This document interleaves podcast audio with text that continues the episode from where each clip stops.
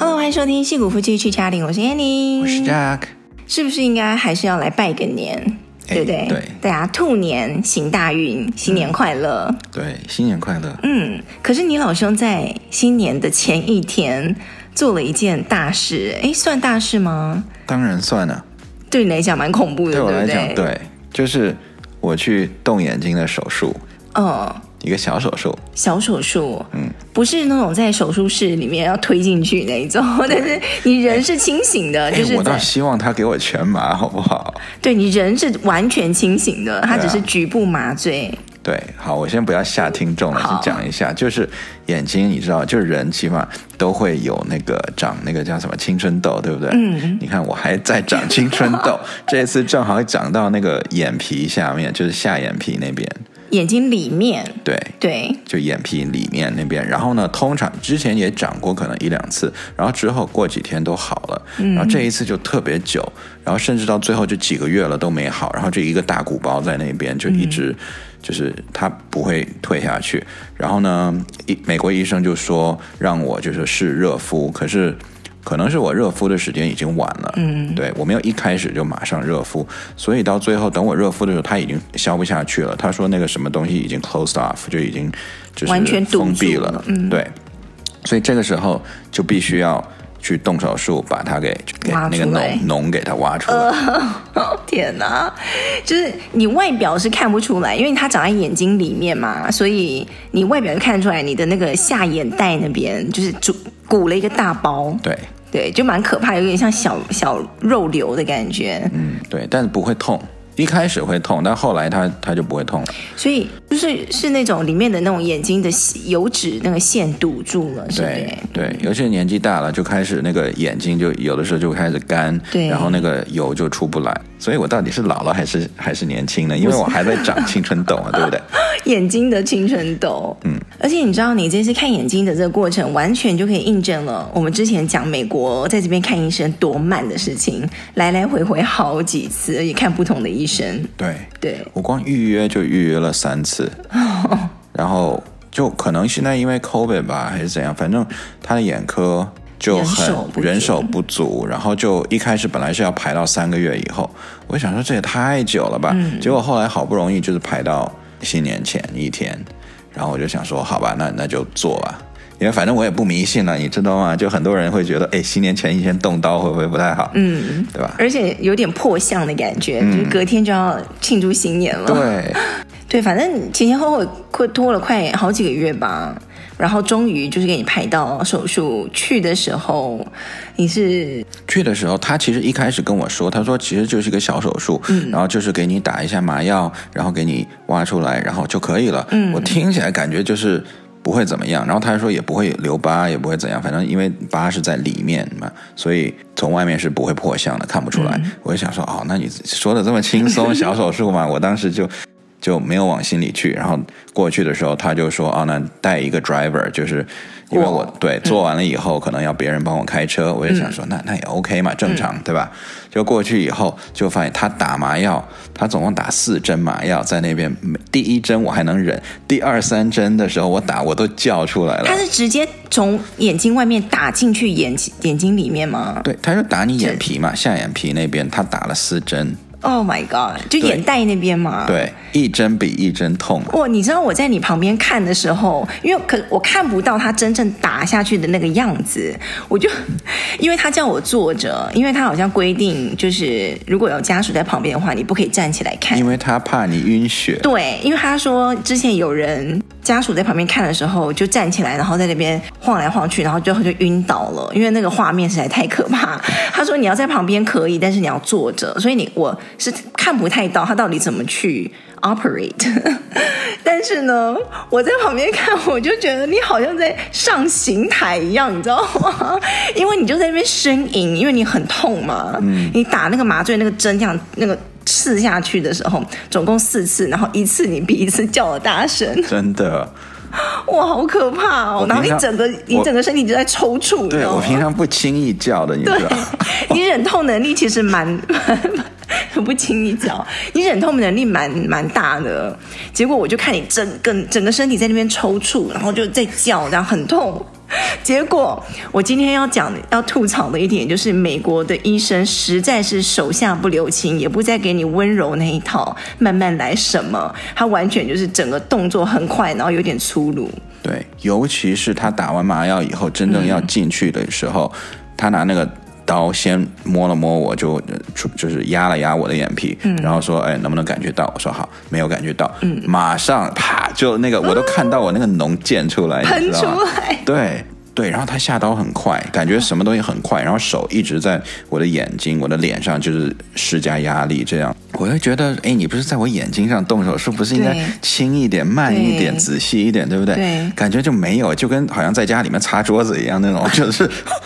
你觉得是擦桌子对不对？我在旁边看，我觉得他在搅蛋、打蛋，你知道呢？嗯、uh-huh. 嗯，他整个手法就是，哎，他的眼睛，哎，因为他拿一个东西把你那个眼球这样翻开来嘛，对，然后就开始帮你挖。不不是眼球翻开，哦，不是有钱翻，他是把你的整个眼皮翻开，所以他才可以看到那个脓嘛。对。然后他整个就是手法超快的，然后在搅在搅搅搅搅搅搅搅这样，我就觉得天啊，那那不是眼睛吗？你觉得那个动作也太大了吧？很很粗糙。前前后后这个手术真的不到三分钟，真正开始挖的时候不到三分钟，对，所以很快。嗯所以最后我也想说，会不会这个代表他手法很熟练呢？嗯、他可能之前做过很多人了，对不对？嗯、这样他这样粗鲁，对吧？嗯、我加个引号的粗鲁是，可能也是好的，就代表他真的很有技巧，对不对？嗯。反正 anyways 就是最后做完手术了，然后现在也没有留任何疤，反正就慢慢的消下去。目前感觉是还好，是吗？但那个过程真的是有点触目惊心，真的。其实这不是你第一次遇到这种蛮粗鲁的美国医生，或者很粗糙的。我觉得一般来讲比较少遇到那种很温柔，然后很细致的那一种医生。嗯，我觉得可能。你要去整形外科还是怎么样？可能你要付钱，因为你这个是等于是没有不算是要付额外的钱嘛？对，就付一个 copay 就完。对，就是你的保险就包了，就等于是免费的那种感觉。嗯、但是如果你真的去外面要整形什么的话，那他就会把你伺候的比较好。应该会。希望我们今年都少跟医院打交道，OK？那我们还是来讲讲，就是有关新年的事情。就是呢，加州从今年开始。把中国新年呢正式变成法定的假日，对，你可以放假的意思。但是今年刚好新年在 weekend，所以呢就也没有放到。对，但是这个法定假日是不是真的人人？如果他不是在 weekend 的话，是不是真的就可以自己放假一天呢？也不一定。对，不是人人都可以。但如果你是给给政府工作的话，比如州政府工作的话，嗯、那你。就可以放名正言顺的放一天，对不对？对。但是在私人，像我们这种一般的公司的话，对，私人永远要看公司的政策是什么。嗯、像我们公司就比较烂一点，它就是除了可能一年有那么个七八个就最大的 holiday，它一定会放，不然的话它就是不放。哎，总统日你们会放吗？二月的不会，真的假的？对，像我们放，我们马丁路德金有放，哎，那你们是不可能放，我们不可能放，对。还有什么？之前有讲过六月那个 Juneteenth 啊，就是庆祝黑人那个。哦、我们我们公司根本不管这种。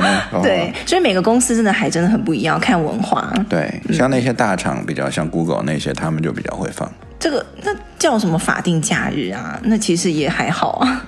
不过不怎么说呢，也算是一个一个突破了。哦。就是毕竟他们会承认说中国新年这个节日。哎，我们讲到这个中国新年呢，就刚好要提到我们下一个要聊的话题。最近呢，在一些论坛上，嗯，争议还蛮大的，吵得沸沸扬扬的。就如果你要跟我们外国人说，哎，我们要过新年喽，我们要过春节喽，一般英文会怎么讲呢？就一般来讲，我们是讲说，哦，我们会有 Happy，我们会 Celebrate Chinese New Year，嗯，对吧？那但是今年特别的就是有争议。因为现在很多地方，包括很多大学或者很多公司，他会突然啊群发一个 email 说：“哦，Happy Lunar New Year。”嗯哼，这样子，然后就说，然后甚至他会有的人会禁止我们说，你不应该说中国新年，你应该说 Lunar New Year，就是农历新年。就他的意思是想说是农历新年，Lunar 就是那种阴历或是月亮的那种 calendar 来看的话，来算是这个新年。嗯，但他们的本意呢，意思就是，其实这个 Chinese New Year 或者是 Lunar New Year 这个新年，不是只有 Chinese 或中国人在过的，还有其他很多国家在过，嗯、比如说越南人，比如说韩国人，对不对？对，对他们来讲，印尼也很多人过。对，对，他在他们那边就不叫中国新年，对吧？嗯、像越南可能叫什么 Tiet，对不对？然后。韩国叫什么 Sol Solal 还是什么东西？哎，可是这是他们的语言啊！如果他们要英文跟比如说外国人讲新年的话，他们也不说哦，他们就会说 Lunar New Year 是吗？这我不太确定。嗯、像是现在就很多韩国人就会说 Have，就是他们要 celebrate Korean New Year。嗯哼。然后这样就让很多中国人听了就觉得说，哎，怎么你们在好像在偷中国新年变成韩国新年一样？嗯、然后同时在韩国那边，他们也认为说，当我们说。我要 celebrate Chinese New Year 的时候，他们就是说，哎，什么时候我们韩国新年变成中国的新年一样？嗯、然后就双方都说互相剽窃了对方的文化一样，所以这个就是目前的很大的一个争议点。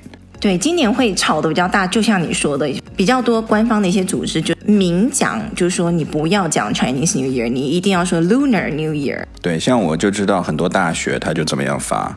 然后像你知道大英博博物馆，它也被洗版了，你知道吗？真的哦？对，为什么？就是它大英博物馆，它好像跟韩国有办一个一个 celebration 在大英博物馆，嗯、然后它就贴出来一个大的海报，还是然后在网上也官宣，就是说我们要 come celebrate Korean New Year with us。然后呢，这样子就会就会让所有中国人就觉得说，哎，什么时候这一天变成 Korean New Year？你说大英博物馆说这个是 Korean New Year？对。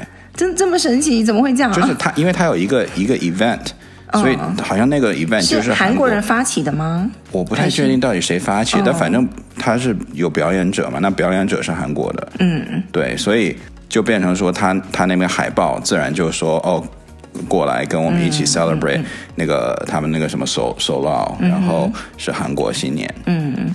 对，然后就就被洗版了，然后那边就就全部就吵起来了。对，因为有很多说要维持 Chinese New Year 那一方的说法，当然是说哦，这个节日是从那个 China originated 的，就是起源的，对对，对，过这个春节是几千年前开始，我从我们这边开始出去的。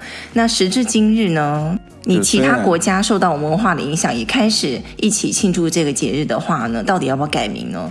还是说要照之前一开始从哪里发起缘起的，就要继续叫那个名字？对，那一般中国人的观点就是说，你当然应该叫中国新年啦，嗯、因为毕竟他是从中国那个出来的嘛。嗯、然后他他所有的这个用的，他 calculation 那个什么阴历，嗯，它不是真正的农历那个 lunar 的 calendar，它是结合什么？其他的一些中国的那个什么二二十四节气啊，然后又计算出来的，嗯、对，所以最后这个只有好像说只有中国在那边算，嗯，然后每年中国算完了以后是把那个日期告诉韩国还是告诉越南那些的，Okay. 所以就变成说那那中国人是说，那你我我们也也欢迎你们跟我一起 celebrate，那你可以你在你们国家自己随便叫什么我不管嘛，对不对？那你到了外国以后你要 celebrate。就是你起码不能禁止我们说我们要过中国新年，嗯，这样子对。然后就说，那虽然你们跟我们一起 celebrate，那你不能改名字啊。就好像比如说 Christmas，你不能说因为全世界人都在过 Christmas，所以我们不再叫 Christmas，我们叫另外一个名字。嗯，或者说，嗯，我们很多人都说英文，嗯哼，那为什么还要叫英文？你不说是个世界语言，或者是其他的一个？名字哦，英英文嘛，England 出去的是英 English，嗯，但它传到美国之后，我们就不会说哦，我们在讲 American，对。对，但我们还是说我们在讲 English，还是英文，不是变美文了之类的。就各方都有自己的观点，真的。那越南人或比如说印尼人、韩国人，你就说，可是我就我们不是 Chinese 啊，为什么我们要说我们是 Chinese New Year 呢？对对啊，所以我我个人是觉得，其实每一方都有他自己的一个立场嘛，嗯、然后你也不能说谁错，因为大家的理由其实我觉得都还蛮充分的。嗯。我也觉得问题出就出在我们把其实每一个国家的节日正好都在这一天，可能大家的这个庆祝的方式不一样，可能在每一个国家它叫的那个名字也不一样，但是我们正好把它现在改名叫做 Lunar New Year，我们在美国把它统一叫做一个名字，嗯，但是这个名字又好像不太能。精确的反映到这个节日到底是在过什么东西。嗯，然后呢，现在最大的问题是你不但说统一了这个名字，你还等于禁止。那些国家的人叫他原来自己本国的那个名字，我觉得症结点在这里。一般人你说中国人就说哦，我们要过 Chinese New Year，那韩国人说啊，我们要过呃韩国新年，或者越南人说啊，明天是越南越南新年了，我们也要 take a day off。我觉得这个 OK 啊，不用去禁止。嗯、为什么要禁止呢？很多那些 organization 可能是好心办坏事吧，就是他想要说大家更 inclusive，结果他，他做到政治正确。对，对但是他。等于逼大家在讲这个名字的时候呢，就等于逼迫大家放弃了他们原本的文化一样。嗯，好了，我们就是聊一下今年就是稍微吵得比较凶的一个现象。接下来呢，还是跟新年有关，就是在除夕夜那一天呢，在我们加州南加州。就是 L A 附近那边有一个 Monterey Park，嗯，对，就是很多华人聚集的地方，非常非常多华人聚集，嗯、其中有个大本营吧，在南加州那边。哎，我之前我每次去 L A，嗯、我都会去 Monterey Park 去找吃的。那边什么鼎泰丰什么都在那里啊，对啊，很多非常有名的店都在那里。那就发生了一个非常不幸的一个枪击事件，到今天为止，好像已经死亡了十个人，个对，然后有十几二十个人受伤，对。你知道起因是什么吗？什么？所以你你你还不知道？我就知道有一个，就是他们在庆祝新年活动，嗯，除夕那一天晚上嘛，嗯哼，但我不确定到底是到底发是谁发生什么事。我目前知道就是好像是这个室内，嗯、就歌厅还是酒吧还是舞厅的样子，嗯嗯、然后好像有一个亚洲男的就进去带着枪，然后就进去去去打，哈，然后听说是因为他老婆好像在里面出轨。天哪！所以他一气之下就是去去扫射大家。嗯。对，最后警察找到他的时候，好像是在他的车里面，好像他也死了。自杀吗？我不确定是不是自杀，反正现在我我的 information 很少。嗯，我们这节目是有点提前录的，所以很多新闻还没有看到。对，嗯，为什么要提前录呢？哦，因为我接下来一个礼拜都要出差啦，这是 题外话。所以小孩要交给我一个礼拜，对对对对对对，辛苦了辛苦了。对，反正就是，哎，又是一起跟枪支有关的这个很不幸的新闻。就是人人都有枪，那当你情绪到一个地步的时候，你就有这样的武器去伤害别人。好，我们就看之后新闻可以调查的到什么地步。我们再跟大家聊一下好了，哎，这就是枪击的在除夕夜发生南加州的一个很不幸的一个新闻。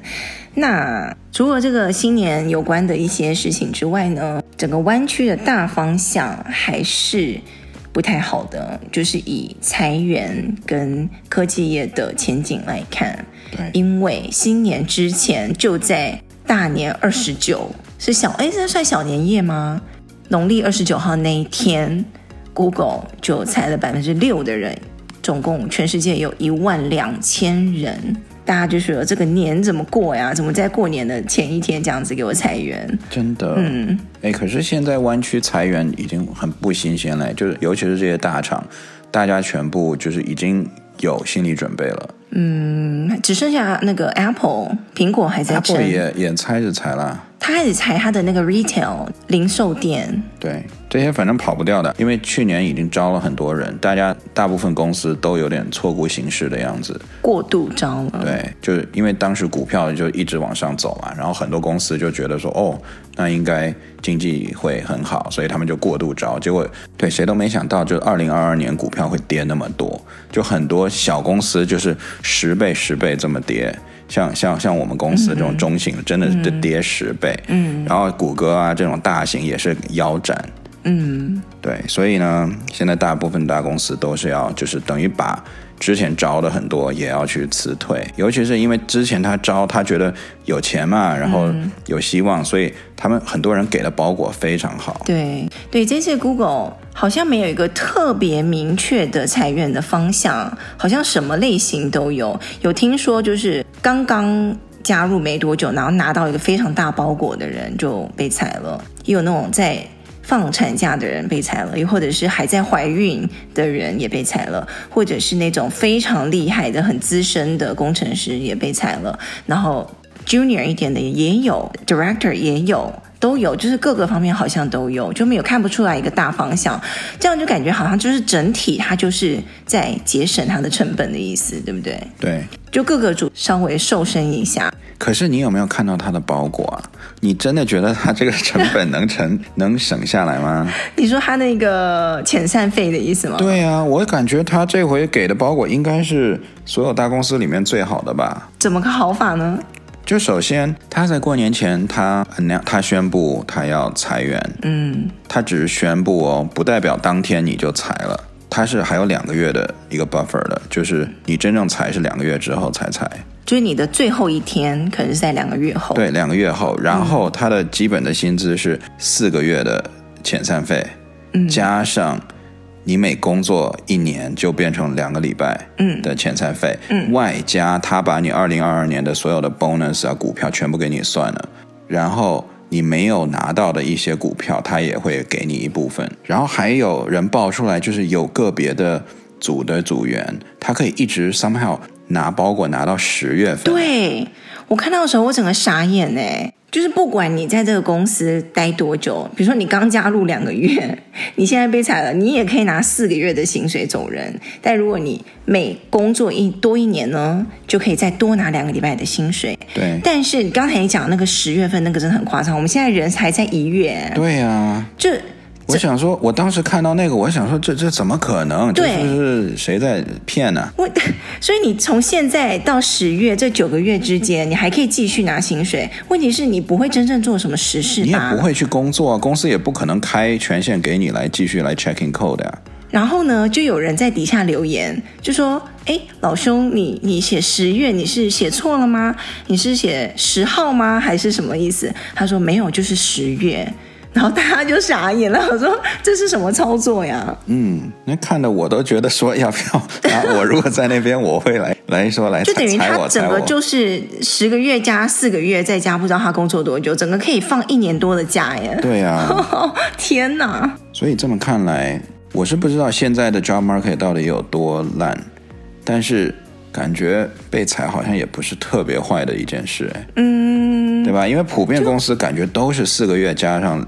两个礼拜 for every year，那所以这样子算下来，你平均下来应该能拿到大概半年左右的薪水，然后再加上美国你可以申请那个失业补助金，对，所以怎么样，你半年多的薪水是可以拿得到的。那很多人如果他在半年内可以找到工作，那他这个就是额外的一笔，对啊，尤其是像你之前你说一个个别的那种大牛也被裁了，对不对？嗯、人家被裁不是说没本事或者不出活，嗯、而只是因为他的薪水太高。嗯，那这种人出去是不怕找不到工作的，很多小公司或者中等公司抢着要这些人。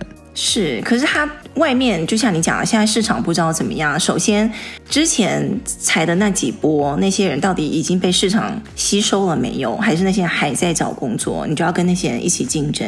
嗯、第二，就是你出去之后，包裹可能都没有以前那么大了，可能人家也付不起那么多钱了。对。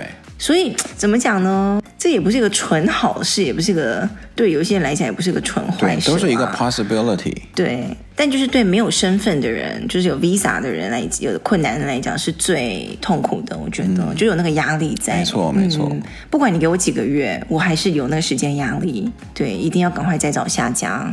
OK，我们今天就是跟大家聊一下戏谷湾区最近发生的事情，就聊到这里了。我们来看一下留言，有一位听众问我。对于生小孩的看法，他问我是在工作上取得一定的成就之后才开始考虑要小孩，还是觉得年纪到了就开始准备了呢？呃，我应该是后者吧？诶，也不算，我两个都不算，因为我本来就一直很喜欢小孩，就想要小孩，就是顺其自然。对，我觉得这个问题在美国好像不是问题，嗯、因为因为在美国，你反正他对父妇女的这个。保障还是蛮好的。我觉得这不是在哪里的问题，是你自己个人规划的问题啊。就像我来讲，哦，你说在这个大环境之下，我不会有这个后顾之忧，是吗？对，哦，就是比如说在亚洲，很多人不愿意，就是到了该生小孩的年龄，他可能会选择延后，是因为他怕他生了小孩以后呢，有比如说半年的产假，然后公司可能就会觉得就会把他 lay off，或者是不要他。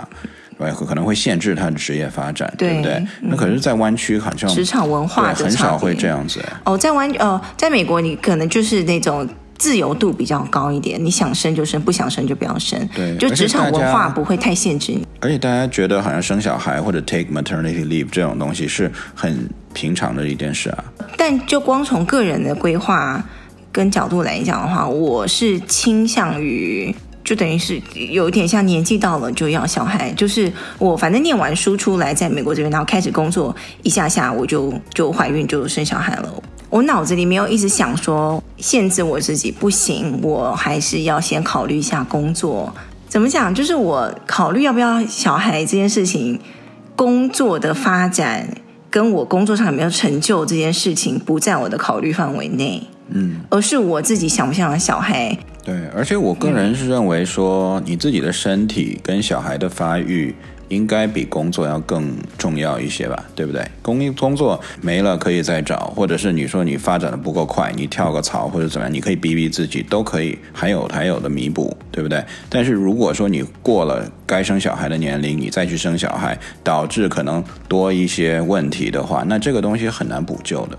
对，这是纯粹是我个人的，我没有把工作放在我的这个考虑的因素，把它放得很大。嗯，我完全就是很纯粹的要问问看自己，你到底是不是想要小孩的？对，你为什么要生小孩？对，跟你自己心态上有没有准备好，对不对？你其他的家庭的考虑啊，或者是经济上的考虑等等等等，嗯，这就是我个人的一个情况。然后下一个呢是 Adria。他呢，祝我们新年快乐，然后说非常喜欢我们的节目。今年暑假呢，即将要展开在美国的第一份实习，会好好记下最新一集提到的所有的 points。哦，就是我们上一集在讲怎么提高职场的能见度。然后想要请问有没有推荐累积培养幽默段子的管道？他说他身为一个没有幽默感的人，已经很紧张了。哈？怎么累积幽默感？是要是要背段子？你可以讲一下，哎，我们两个都是不是说非常幽默的人啊？对，嗯，我不是很幽默的人。那可是你是有点闷骚的人，哎，那 你怎么累积这些段子的呢？没有段子，就是平常多听啊。你比如说美国的脱口秀，或者是现在中国脱口秀也有嘛，嗯，就是你平常多。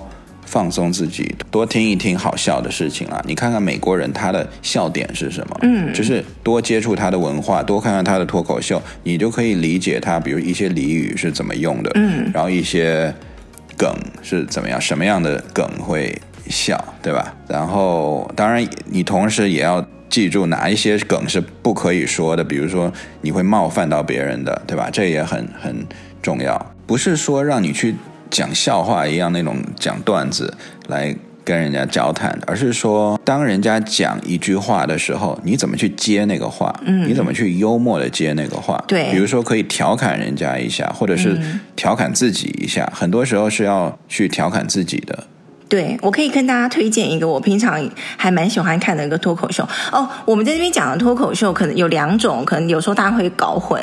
就是所谓的 talk show，我们会把它翻成脱口秀，好像是一个人站在台上讲段子那个。那个不，在美国其实不叫 talk show，talk show 是我们在电视上看到有一个人在主持，有没有？然后他访问来宾，像我现在要推荐的这个我，我我觉得他还蛮好笑的，他叫 Jimmy Fallon，你有看过他的吗？嗯，Jimmy Fallon 呢，还有另外一个 Jimmy Kimmel 也蛮好笑的。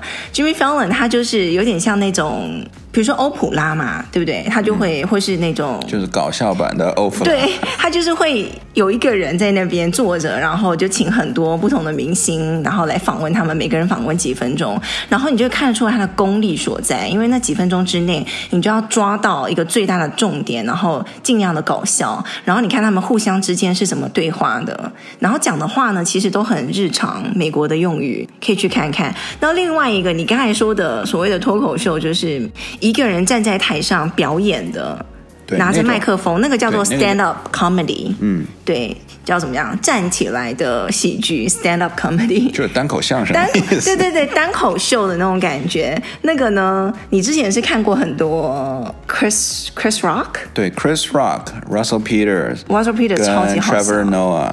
Trevor Noah 非常的有名。但是你要有心理准备，这些就是一个人在拿着麦克风在上面搞笑的人，他的通常的内容都是非常冒犯的。对，尤其是黑人的，那就更是就冒犯到不行，政治不正确到不行，就是你就会知道美国人可以开玩笑开到什么程度。对自己要稍微衡量一下，有些话其实不是马上可以搬去职场讲的。对，但是你可以知道，就是他们在美国人在关心些什么事情，然后平常话题会讲一些什么事情。对，嗯，你刚才说提到那个 Jimmy Fallon，嗯，还有另外一个叫 Saturday Night Live，哦，超级老牌的节目，对，嗯，那个也可以看一下，嗯，就美国的这些老牌的节目跟这些喜剧的单口脱口秀，你们都可以看一下，就可以累积一下美国人日常的一些幽默感。谢谢 Adria 的留言哦，我们看下一个是 Lily，她说怎么样能提升 storytelling 的能力呢？有什么推荐的书？呃，讲故事的能力，我们是不是上一集有讲到这个也蛮重要的？对，呃，中文有一本书，我之前有稍微翻过一个叫《说故事的力量》这首这本书，可以去看一下，好像也是一个翻译外国的书。那英文的话，有一个叫做《Story Worthy》的这本书也不错，《Story Worthy》，但它就会教你一些蛮工具的，就是。一开始怎么开头，然后讲话怎么结尾？就我一我之前我上一集讲到，就是比如说你在演讲 toast 的时候，讲说你要讲讲过去，讲讲现在，讲讲未来，好像就是我在这些书里面学到的。嗯嗯，就是有一些公式你可以套一下。对，这两本书可以推荐给大家。嗯嗯，我这边就可能推荐大家多听听 TED Talk，嗯，就 TED 那个 TED Talk，然后还有另外一个。我自己的小法宝就是，当然你你有孩子最好哈，就是你幻想你在跟孩子讲话，你在教他怎么样做事情，或者教他一个东西的时候，这个时候你通常就会以讲故事的方式来讲。哦，就是很多时候我们其实在浅显易懂一点。对，我们平常在 presentation 的时候，我们很难去很自然去讲故事，就是因为我们太紧张了。嗯，我们认为在座的都不比我们笨，对不对？嗯，所以我们觉得哦，可能我们怕讲错话。但是如果你就把自己催眠，说我现在就在跟我孩子在教他这个东西，我会怎么教？我一定是用很浅显易懂的语言去讲，然后会给他举不同的例子啊，把他带入很生活化的去怎么样讲，嗯、所以。对不对？所以如果你能这样子的话，嗯、就是催眠自己，对面坐的一排全是你的小孩，嗯、那你就 OK 了。对，又是要讲到催眠，对不对？那这个就是这个礼拜的留言，欢迎大家多给我们留言哦，我们会在节目上面提到，然后回答你们。在每个节目介绍的里面有一个 link，有个连接可以点进去，就可以留言给我们喽。好喽，这个礼拜呢，我人在非常非常冷的 Denver。哎，其实看你跟哪里比啦，有的地方比 Denver 更冷。会下雪吗？那边？嗯、呃，好像会耶，反正就是零下好几度的那一种。嗯、对，回来再跟大家分享一下这个经验。然后你好像还要飞去 Phoenix，是不是？哦，对，我 Christmas 旅游的时候刚去 Phoenix，看了一点台积电。好了，这个礼拜的节目就跟大家聊到这里，我们就下个礼拜再见喽，拜拜，新年快乐，拜拜。é.